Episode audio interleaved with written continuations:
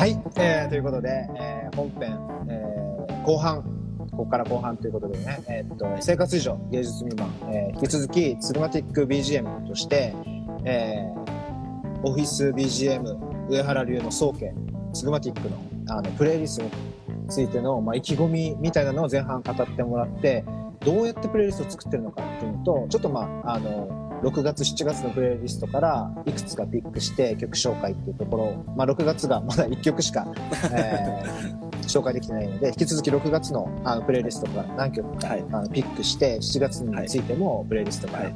あの曲を教えてほしいなと思ってます。であの、僕が結構その J-POP もそうですしトレンドラインえーそれから有名どころも意外と知らない曲とかいっぱいあるんで、シネマティックのコメントとプレイリストで音楽勉強しする機会になればなと思うんでいろいろ教えてください引き続き。あ教えてくとんださい。でとんでもないです。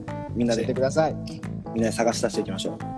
はい、探します。はい、はい、じゃあ続きいきますね。はい、お願いします、はい。6月のプレイリストから、はい。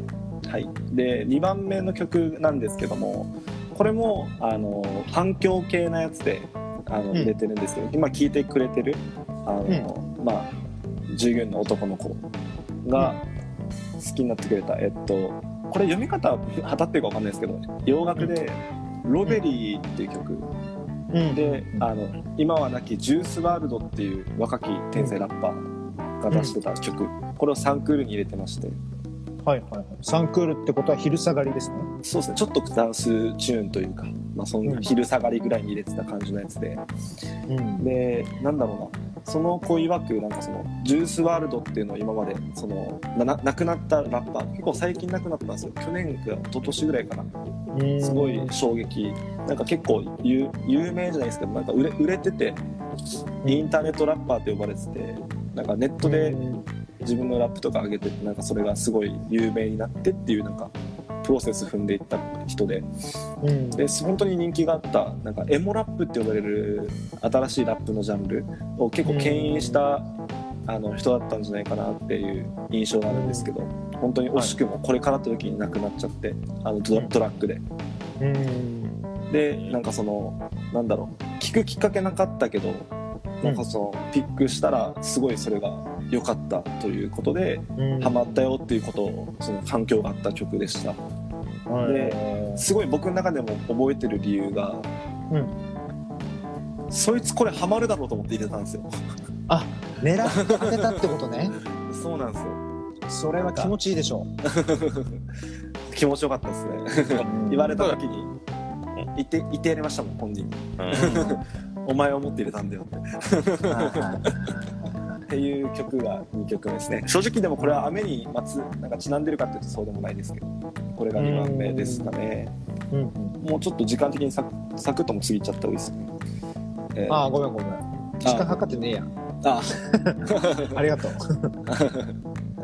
じゃあむしろよかったです。ボーナスボーナス。はいあでもめちゃくちゃ面白いし興味深いと思うからそんなになんか時間気にしなくてもいいのかなと思ってて後半たっぷり30分くらい使ってもいいかなと思ってまあす。ありがとうございます、じゃあむしろなんかお二人もなんかなんかつ突っ込んでいただくことだったら何でもおっしゃってください。いやいやいや。はい。突っ込んだんて とんでもないです、はい、であと3番目がうん。これは木山商店の木山の赤さたなっていう曲です、木山の赤さたま木山商店ってあのね。うん。木山商店ですよね。あの木山商店ですね。はいはい。八重山の人たちですね。はいはいはい。これをもう本当にこれはどう考えても午前中だと思って入れた曲で。うん午前中はちなみにどんななんかあバカっぽいテンション？でそうですね。なんか尊敬尊敬を込めて。あはいはいバカ明るいみたいな。バカ明るいみたいな、はい。ポジティうん元気元気出していこうみたいな。ブ そうそうそうですね英才的な。本当になんだろうな。そうですね。そんな経済的な感じです。はい。でその木山商店の木山の赤さたなも赤さたなってあるぐらい、なんかあいう作文作りながら歌歌うみたいな、あなるほど。木山商店っぽいね。そうですね。あ、うん。なんとかかんとかかんとかいいなんとかかんとかかんとかみたいなじゃあみんなの歌的な ニュアンスもあるんですね。そうですね。本当にそんな感じですね。で俺本当に木山商店って芸人だと思ってたんで。あ 音楽やってんじゃんと思って入れました。音楽やってんじゃんと思って入れました。で全然関係ない。関係ない。これ関係ないです。でもやっぱ、全部雨にしちゃうとやっぱ暗くなっちゃうんで。確かにね。行ってもそのオフィス BGM ってことを大事にしたいから。うん暗くなりすぎるとやっぱ良くないんでこの衛生精神衛生上というか。うん。だから結構そういう意味では底抜けに明るく感じた曲ではあったかなって感じですね。いやでもこれはさ結構今さらっと聞き流すところだったけどあの秀逸なことだと思うな。テーマ性のあるプレイリストとか、うん。あのまあ、例えばコンピレーションアルバムみたいなこととかうん。あのあると思うんだけどはい。でもちょっとあの脈絡崩してくれるというかはいはいはい。乱してくれるというか、うん。あの伸びてた線をこう急にこうぶつ切りにされる。うんでもこれってあの本当に簡単なことじゃなくてやっぱり下手するとっていうか大体の場合そうやって違和感になっちゃう。んだその乱れって。うん。だけどうまく作用するとなんか箸休めじゃないけど、あのなんかずっとアクティブってやっぱ疲れるんだよ。ね、はいはい。そうなんですよ。うん。本当っすよね。うん。たまに晴れるからまた雨のことをあそうそうそうそうそう。感じられるっていうか、うん。それはめっちゃ思いますね。うん。その緩急を多分もしかしたらね生み出しているのかもしれない。確かに桐山商店そういう意味で言ったら今日この曲も知らないけどイメージとしてはやっぱ晴れだもんね。晴れですね完全に。雨では全然ないもんね。本当そうっすね。なんかあのてこれだけテーマ作っとく作っといた僕がやるのもなんなんですけどなんか前の曲と次の曲がなんかあまりにもマッチしてないのって、うんうん。なんか見方によってはなんかすげえ美しい時あると思うんですよ。あはいーはい。は基本的に当ててほしいんですけど本当にうん。今あのポポさんがおっしゃっていただいたように、いうん。うん、やっぱりなんかその脈絡ななさこそなんか俺優先的な音楽好きで本当に脈絡なくなんかそのジャンルがジャンルレスでいろんな曲がバンバンバンバン次から次に来るこの予測のつつけなさというかはいはいはいこれってなんかそれそこ俺の中でのアートがあるなと思うというかそこ。ああ確かにね。そこ目指すところがあるんでなんかそのうんテーマこそ言っといてなんか全部が全部そうはさせないぜっていうなんか反骨心もありますね、僕に。あーなるほど。自分で決めたテーマなんだねそうですね。自分が自分に恥かつっていう,、はい、っていうのが3曲目ですね。であと4曲目にうん。えー、ライドオンタイムマックスですね、うん。マックス、えあのライドオンタイムあのマックスそうですね。あのマックスですね。スピードあのライド。オンタイムあのライドオンタイムあのライドオンタイム全然僕オンタイムじゃないけどね そういう。意味であれは僕結構選ぶ基準でその歌詞とかもうん。割と重視するんですけど、これライドオンタイム、正直何言ってるか分かんないくて歌詞が全く思い出せない。思い出せないけど。あんなに聴いてるはずなの。でもラライドオンタイムライドオンタイムってずっと言ってる曲という認識で。あ認識で。でただ一個だけめちゃめちゃ好きだし覚えてるフレーズが、ーうんうん。最初の時のなんかこの「タタタタタ」っていう音がはいはいはい僕結構好きな楽器なんですけどスティールパンっていう楽器でなってるんですよ。うん。なんかどういう楽あのあれですね。あのなんだっけ Under the Sea。なんだっけあのアリエルじゃなくてななんだっけディズニーのさあの人魚のやつあるじゃん。ああアリエル。アリエルですかね。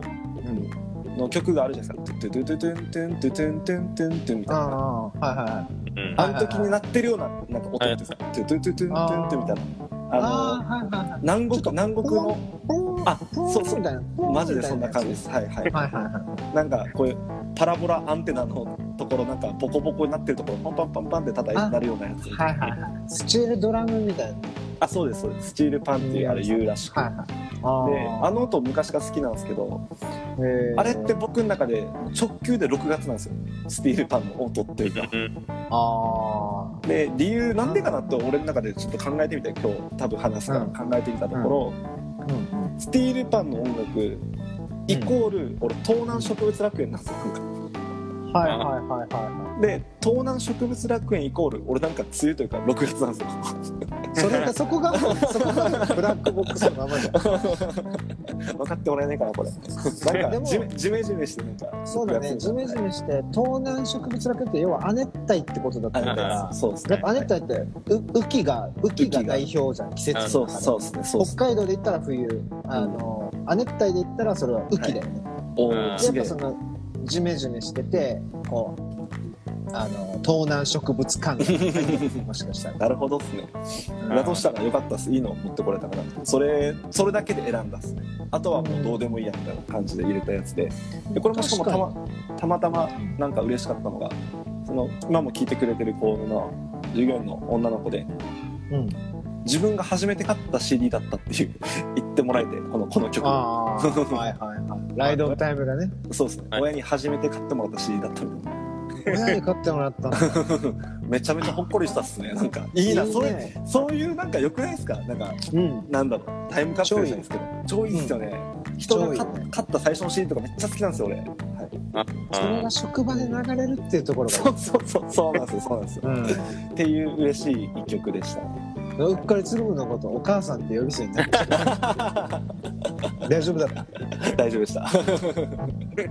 そこまでは言ってもらえませんでした。はいで次がえっとこれもカバーなんですけど、うん。藤原さくらっていう人の藤原。多分有名な人ですよね。なんか有名な曲があるけどわかんないけどなんか藤原さくら藤原さくらのん「君は天然色」っうん。ていう歌であの大滝栄一の「君は天然色」っていう歌が有名な曲があると思うんですけどそれのカバーです。あこれもカバー。これもカバーで。一これ1クールに入れてて。はいはい。でこれは僕の中であの7月に7月1クールのに俺は大竹栄一のその「君は天然色」入れようと思ってたから、その前に遊びじゃないけどそのちょっとカバーでしかも結構柔らかめなこれ。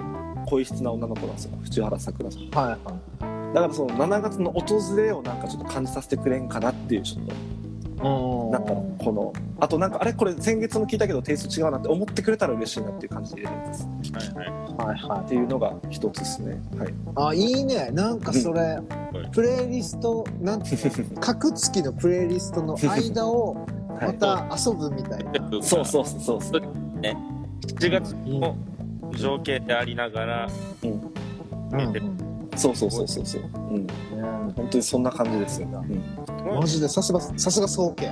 あありがとうございます。こういうところです。はい。あとはあの次がこれ全然関係ないですけど西野カナのディスタンスですね。西野カナ、うん西野かなあの西野かなかなあのかな。あのあのカナですね。あのうん。ああの西野。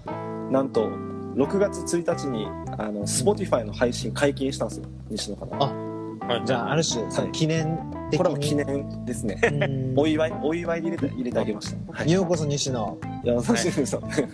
これがスグマティック BGM だっつって入れました。だからこれは。お前も来いよっつっあてそうそうそう。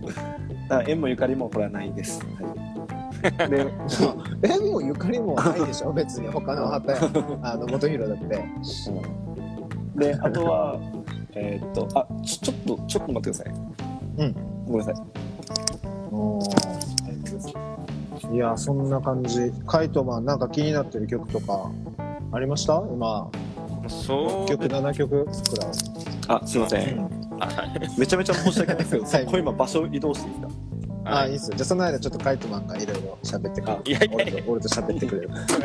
2分2分だけ。でもすごくない？カイト。あのこのつぐむのさ、はい、尊敬に値するというかこのつぐむのおかげで職場の雰囲気が良くなるのも想像できますよね。なんかしかもさなんかなやっぱ優先で適当にこう垂れ流してるっていうわけじゃなくてなんかテーマ性持ってやってるんだって気づいた瞬間にえうん「スグマティックやばくね?」みたいなの絶対思うと思うんだよね、いや思いますよ。うん、だからおかげでリアクションもしやすいと思う、はい。あこあのこの曲自分好きなんでとかうん。この曲いいっすねとか、要はこう送り手がさ意識的にやってるんだよっていうのが見え隠れするとリアクションしやすいじゃん、はい。そっけない態度されるかもと思って、はリアクションできないこともあるから。うん。なんかねそれを促してるとかのもあってうん。プレイリストってね人の曲なんだけどそれをこうどう並べてどう流すかでコミュニケーションしてるっていうか、うんうんそうですよ。だからそこも年代違う人もまあいるのかわからないんです。けど、まあ、その人からするとだ例えばまあ極端に50代とかがもしいたと、まあ、そういう50代にヒットする曲が急に流れた時にうんうんうんあそれに対するなんか感じがする。はいはいはい。はい。自分も含まれてるんだな、みたいな。そうですよ。うん、多分確かに。いや、してるんでしょうね、でも。いやでもいろんな物語がやっぱ想像されるよね。例えば、その、同じ職場に働いてる A さん B さんが、2人とも知らなかったけど、このツグマティックの BGM を通して、2人ともとある曲を好きになったとして、はい。なんかさ、それってもう、このプレイリストがなかったら、起こらないコミュニケーションがツグマティックの外側でも起こったりとかするわけじゃん。ああ、そうですね。うん。あの、西野からのディスタンスいいよね。あ、いいよね。俺も初めて、あの、会社で聞い、初めて会社で聞いたんだけどっていう好はい、きな曲の、あの、手に入り方って結構貴重かなと思って。いや、すごいっすね。これ、あ、なんだろう。人の人生に、すごい、踏み入れてますよね、つぐむが、本当に。いや、やっぱりありがとうございや嬉しいですねうん歌は世につれ、世は歌につれじゃないけど、本当そうっすよね。うん。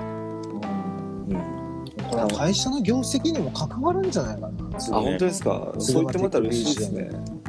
いや、わかんないけどさ。いや上げた方がいいと思うよ。本当に。こんなんでキュラゲても多分世話ないですけどね。っていや、わけですいでも相当なパワーかかってると思うけどね。いやでも楽しくやってるんですからねいやす。いませんちょっとありがとうございます。間を持っていただいてでもすげえ嬉しかった気持ちよかったです。移動済みました？どうすみました。すいませんちょっとパタパタしちゃって。で時間もちょっと時間なんでちょっとごめんなさいパンパンいっちゃいますね。一曲一曲に超喋っちゃうっていうかなんかやっぱピックアップしただからね、やっぱそうなっちゃうよ。やっちゃいますよね。わかりました。そしたらじゃあ今度ですね、えーっと、これまた読み方がわかんないですけど、うん。Good for You っていう曲で、うん。オリビア・リンド、リンダー・リオ、ロドリゴ。ロドリゴ、あ、そうっすね。そんな感じの、なんか最近、最近なんかその、なんだろう、洋チャートっていうんですか、洋楽チャート。はいはい。で、もうずっとなんかトップにいる人っすね。えー、じゃあ結構トレンドラインなんだ。トレンドラインですね。で、マックスの真逆ってことだよね。マックス、マグ真逆ですね。マックスはマックスが悪いわけじゃないですから。はい。今のマックスじゃないから。確かに。そうですね。うんで、なんかその、ななんなんだろうな、なんか僕のイメージなんですけど、最近のこの洋楽のトレンドラインは、なんか結構ダ、ダウナーっぽいのが多い印象があって、うんえっと、ジョージっていうやつであったりとか、なんていうのかなお猿の。お猿のジョージじゃないですね。ごめんね。我慢できなくてごめんね。いやいや、とんでとんでもないです。えっと、なんだろうな、なんか、えっと、すごいロローファイという、ローファイじゃないの、なんていうんだろう、すごい重低音超響いてる R&B というんですかね、なんか、なんかトレンドラインなイメージがあって、なんかそれの、なんか若い歌姫バージョンみたいな感じの人なんですかね。うん、そういう。印象があるんですけど、でもこの曲自体は、なんか割とロックテイストっぽい良さもあありまして、うん。だから僕はこれも第2クールに入れててなんかちょっとロック調な曲に全然ロック畑じゃない人ですけど入れてて。なんかそれも面白いなというかなんかっていうことで選んだやつです。ね「 good 4 u。これなんかでも面白いですよ。これ今1位ずっと取ってます。ねっていうのが一つと、えあとは最後になるんですけど6月中の曲最後が、はい。あの、えーこの緑酒って読むんですかね？緑の酒って書いて緑酒。東京事変。ですね東京事変の緑酒。あの東京事変。あの東京事変ですね。あの椎名林檎率いる、はい。や率いるじゃないなもう一人一人がするから新しい曲、新しめの曲なんですか？東京あそうですね。これもてか新曲ですよね。へちょうどあの東京事変があの2012年かな。ぐらいに一回活動休止。そうだよして、ね。そうなんですよ。うん。休止のライブライブみたいなやつに僕行ったんですけど、うん。一応その休止しててでちょっと2020年去年に、あうの再生っていうことで再始動したんですよね、はああ、なるほどね。うん。ただコロナ禍とかでそのライブとかもあんまりオペロできなかったり。確かに。なんか一応曲ちょくちょくは出してたんですけどなんかうん。東京事変の割にはそんなになんかなんだろうそのピックアップされないままだなって思ってたら、ちょうど今月あのアルバムうん出してて、はい。この「音楽」って名前のアルバムなんですけどへえ。どちゃくそいいんですよ。どちゃくそいいんですようんどちゃくそ。どちゃくそによくてどちゃくそって もうどちゃくそですね、まあまあはい、によくて。で僕はあの一日通してこれ優先のルールもそうなん僕昔軽く優先に呼ばれたことあって。あの、はい。優先のルール上もそうなんですけど基本的になんか同じプレイリストってあまり同じアーティスト流さないようにするんですよ。はい。はいん。童話同曲っていうんですけど同じ曲が2回流れるっていうのがプレイリストも一番タブーだしあの、うん。同じアーティスト流れるってもあんまりよくはしないというかっていう変化はいはい結構あったりするんですけど、僕もそれ同じ理念掲げてるんですが6月に至っては東京事変が至る所にいますね。良すぎて至るところ23曲じゃなくて至るところ5曲ぐらい入ってますね。いろいろと。ああなるほどね。っていう。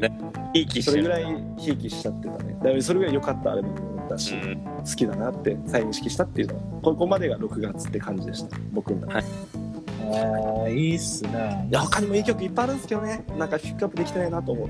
まあこれず多分ねだってこうあまたある中からさ250曲っては言ってもだよ。膨大な量だけど、でも明らかにもう分母はその桁違いに多いわけじゃないですか。だからはい。もう250曲多分どれとってもいい曲だからプレイリストに組まれてるはず。そうそうですね確からねかに、うんそっからまあ今日何曲で10曲くらいですかね。2、4、6、8曲、9曲くらい、うん6月分からピックアップ。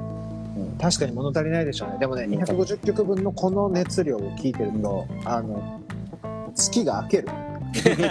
確かに。すいません。こここいらにしときましょう。ねあ、い。はい。あの、ぜひ、あの、まあ、熱い気持ちも、あの、そうなんですけど、実際、えっと、Spotify で、えっはい。と、つぶむの、はい。あの、プレイリスト、チェックできるんですよね。はいチェックできます。なんか、どうやって探したらたどり着けるのかなそうですね。ごめんなさい。今まだそうしてないんですけどもう最近ちょっと、さっき今さっき思いついてこの僕の概要欄というかなんですかそのプロフィール欄。のはい。インスタグラムプロフィール欄にも Spotify に自動的に行けるようにリンク載っけとこうと思ってます。そこから飛んでいただきたいです。はい。でそれで、今はでもまだ YouTube チャンネルが僕は載ってるんでそれはちょっと消します。もう YouTube は。あなるほどね。あのつぐむチャンネルってのがあるんですけどそれは消すんで、はいはい Spotify に変えますそれはああ、なるほど。はい。これちなみにプレイリストは、例えば2021年の5月とか4月とかのプレイリストも残ってはいる。あ残ってます。はい。全部今までのやつは。はい。じゃあなんか4月思い出したいなと思ったら、プレイリストタイムマシーンにの乗ることもできるってことあもちろんできますできます。はい。特にね、会社の人とかは、そのプレイリスト再生したらもう、あれ？あれ ?4 月の情景がありありとっていうようなこともはい。ありえちゃう。皆さんも普段使いで、はい。普段使いでツナマティックの BGM というか、このプレイリストを使用していけば、はい。だから今月からでもいいですよね。2021年6月から使い始めて、聞き始めていけば、1年経って1年前の6月と思ったら、うん。2021年の6月版のプレイリストを聞けば戻れるから、戻りますこっから聞き始め、聞き始めさえすれば、継続的に聞きさえすれば、もうタイムマシーン手に入れ。乗れます乗れますはい。月額なんぼでのタイムマシーン。間違いないですね。ぜひ、Spotify さん、スポンサードお待ちしております。はい。よろしくお願いします。愛してます。 Spotify はい。はいありがとうございます。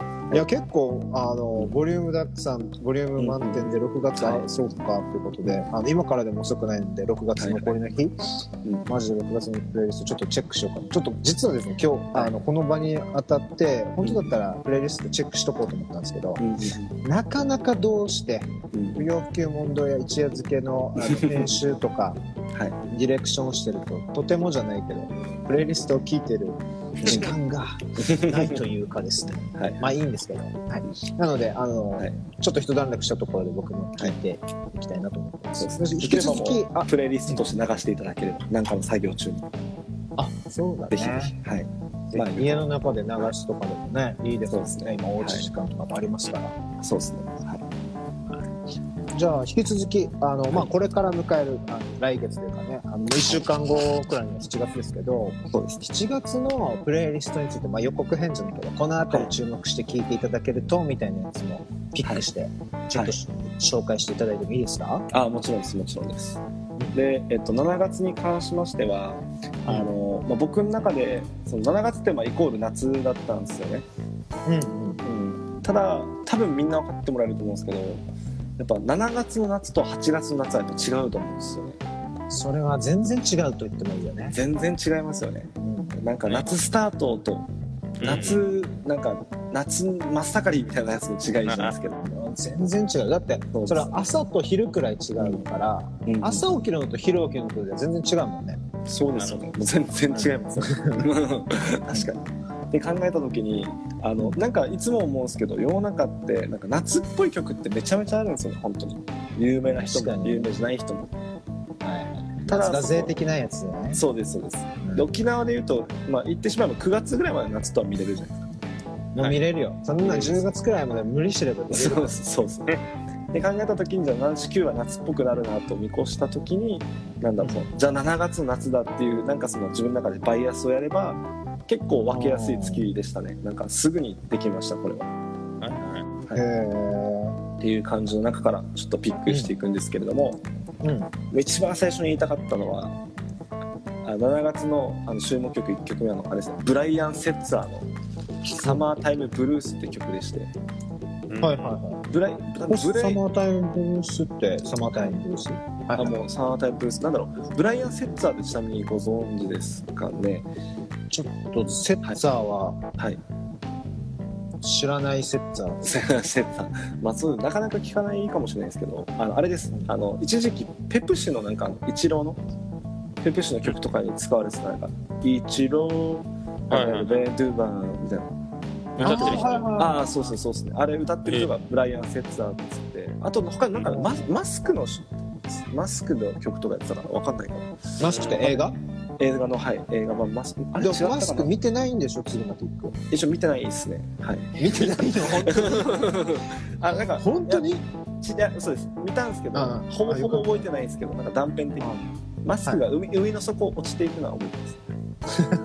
断片でも最初からもしかして。ちょっとじゃない。はい、っていうのがまあ一つで正直僕はもう去年の冬ぐらいからうん。この曲入れたと思ってずっと温めてたやつです。ねブライアン・セッツァーのサマータイ夏にム向けて。そうそう。やっと入れきれたと思ってバチコーンと1曲目パンって入れて入れてやったやつって感じです。ねずっとこういう曲も結構割とあるんですよ。このやっぱさっきストックしてるとこあるったじゃないですか。いつか使うためにじゃないけどうんうっかり夏のいい曲冬と出会っちゃうこともやっぱあるんでタイミングで,、これ夏に思い出せなくのは嫌嫌だからそのストックしてるんですけどはこれも本当に去年の冬からずっとあこういう夏迎えたいなんじゃないけどやっぱ去年の夏は全然コロナで夏できなかったんでいはい。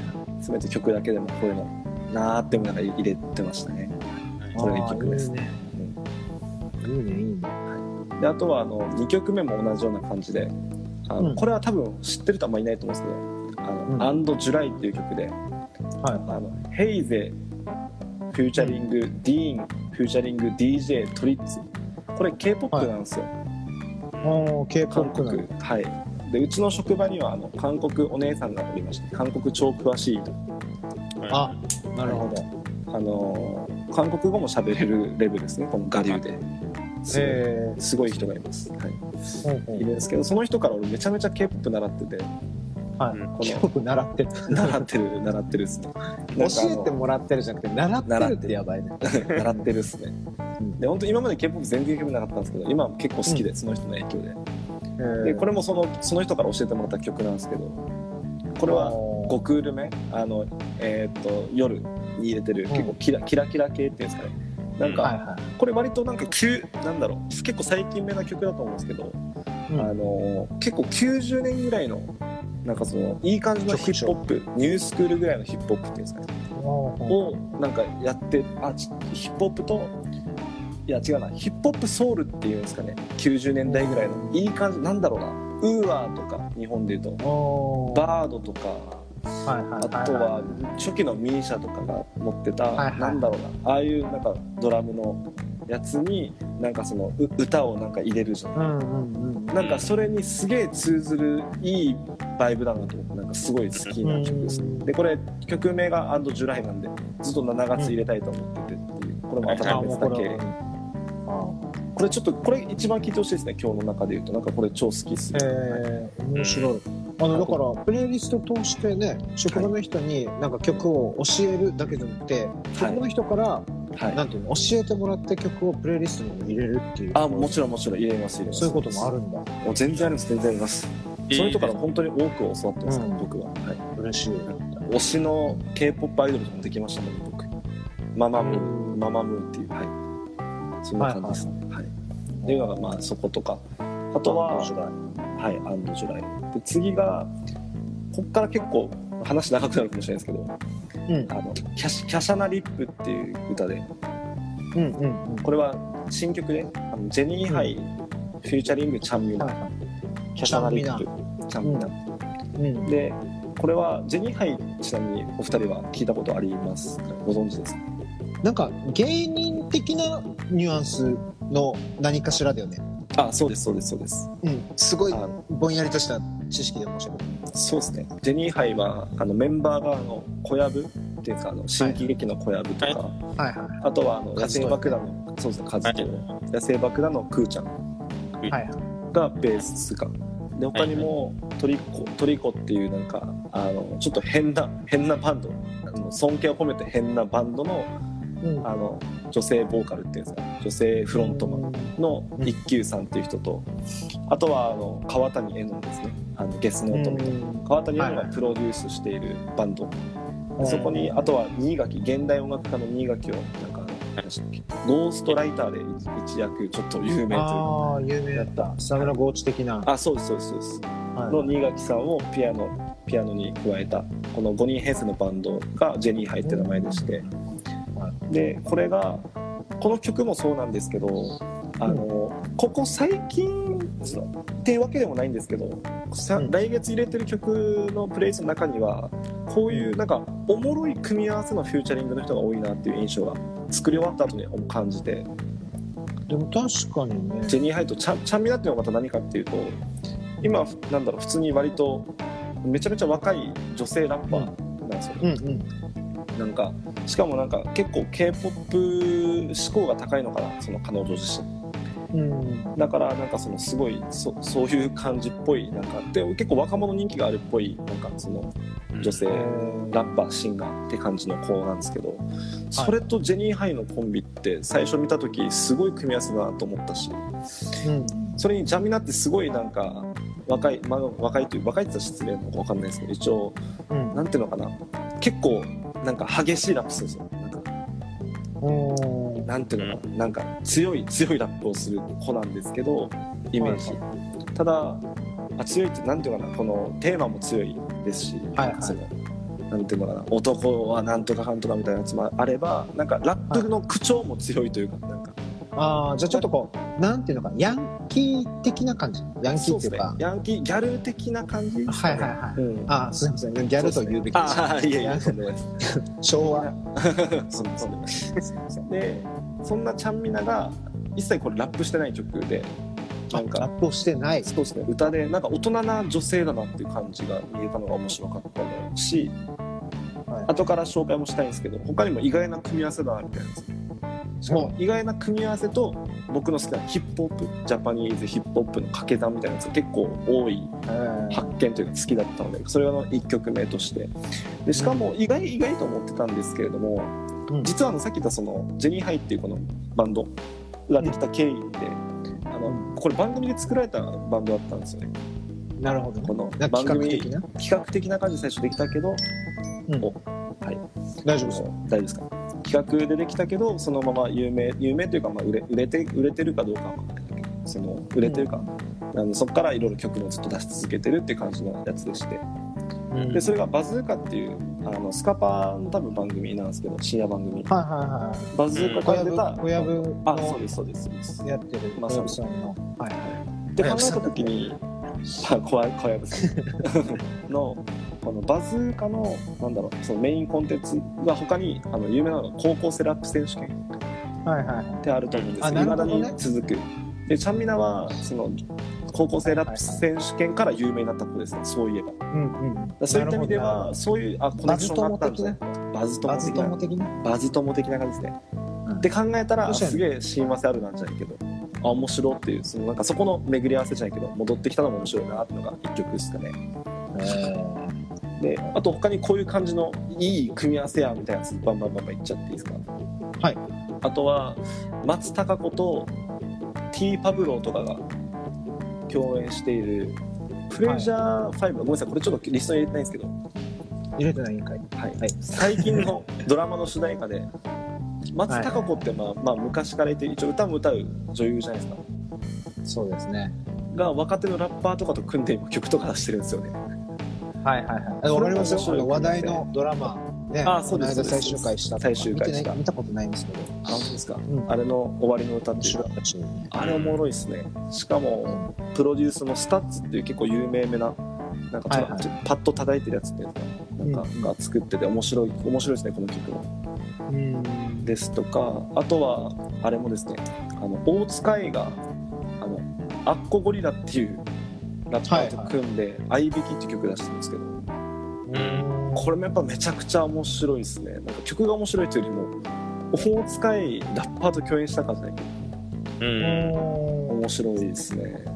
大塚愛とアッコゴリラって、あの大塚愛ですよ。あの大塚愛ですね。さくらんぼのはい。さくらんぼの大塚愛ですね。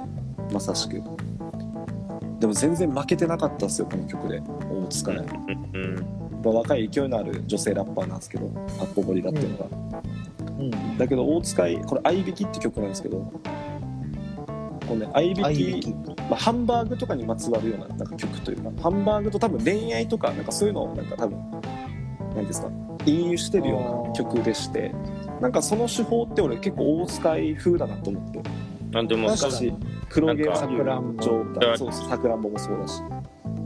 なんか大塚愛節出てんなって思う曲というか。あはそれになんかよ余計なお世話かもしれないですけどやっぱ大塚愛ってまあ元旦那？旦那？が、まあ、ペス、えースーリップスい。ライム、はいはい。リプサラの。そうですね、だよね。でまあいろいろあっていろいろあったと思うんですけど。いろいろあって、まあいろいろありましたね、リプサラも。はいはい。ラップ嫌いにならなくてよかったなと思うというか。でもまあそれはね逆にもともとなんかこうシンパシーあったからっていうのもあるだろうしね、うん。そういう意味で言ったら。そうまさか。そのスと何スと何かがあったからラップ丸ごと嫌いになるっていうそれは、まあ、なかったなくてよかったんだね。なくてよかったですね。安心はしましたっていうのが1曲と。あともう1個があの、はい。コラボ系のやつで、うん。なんていうんだこれ。キャラクターキャラクターってタイトルなんですけど「あかね」フューチャリング「リンネ」フューチャリング「ヤッフィー」「ヤッフル」うんヤッフルか。でこれは「あかね」って見るとあんまり俺分かんなかったんですけど調べてみたら、えっと、ずっと真夜中でいいのにっていう最近なんかちょっと売れてるなんだろう。うん夜遊びとか。はいは夜しかとかい、うん、ずっと真夜中でいいの。になんかいわゆる夜系のなんかそのなんて言うんだろう。なちょっとボカロがなんか顔とか出さずにそのなんて生生歌でなんかそのあーはいは出してなんか覆面覆面系そうですね。覆覆面系ですかね。同じようなアプローチででその中の一角を担う真夜中ずっと真夜中でいいのにの歌ってる人まだ顔出しもしないあかねちゃんっていう多分若い女の子なんですけど、と、はい。あとちょっと前に「スロージャムっていう曲でめっちゃ流行ったリンネっていう若いこれもラッパーなんか、うんシュッとしてる系の若いラッパーリンネっていう男の子。とはい。あとは最近もうずっとなんか僕の僕をにぎわしてやまやまないあの藤井風っていうああはいは最近超好きなんですけどそれをずっとなんかそのプロデュースしてるヤッフルっていう人いが組んで作ってる曲で、まあ、これはなんかすごいしかもなんかなんだろうなそれぞれあんまりイメージないんですけどうん。なんかこれも結構洋楽っぽいアプローチでなんか曲出しててこれえっと昼後に流してるんですけど流す予定なんですけどうん。なんかなんていうのかなヒップホップっぽいトラック今最近流行りのトラップみたいな、あの後ろの音楽にちょっと90年代ぐらいのニルバーナとかみたいなオルタナティブロックを乗っけてますみたいな。うんいわゆる結構最近流行りっぽいなんかヒップホップチューンっていう感じ。なんか3人ともあんまりイメージないけどそんな感じの曲でいいなっていう。のまあ、これはトレンドラインになってくるんじゃないかなと思思って入れてます。結構新曲目なんですけど、なるほど。はい。キャラクター。はい、キャラクター。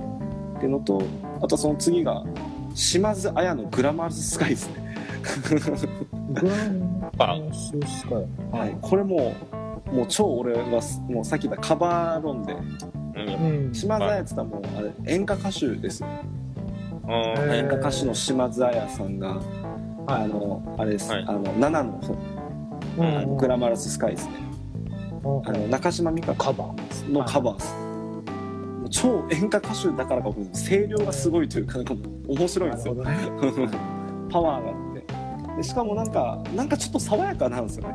なんかなぜか。な結構なんか元のなその元のカバー元の曲って結構なんかどっちかって言ったら夜っぽい感じじゃないですか。そうですねそうですねそうですね、なんかうん。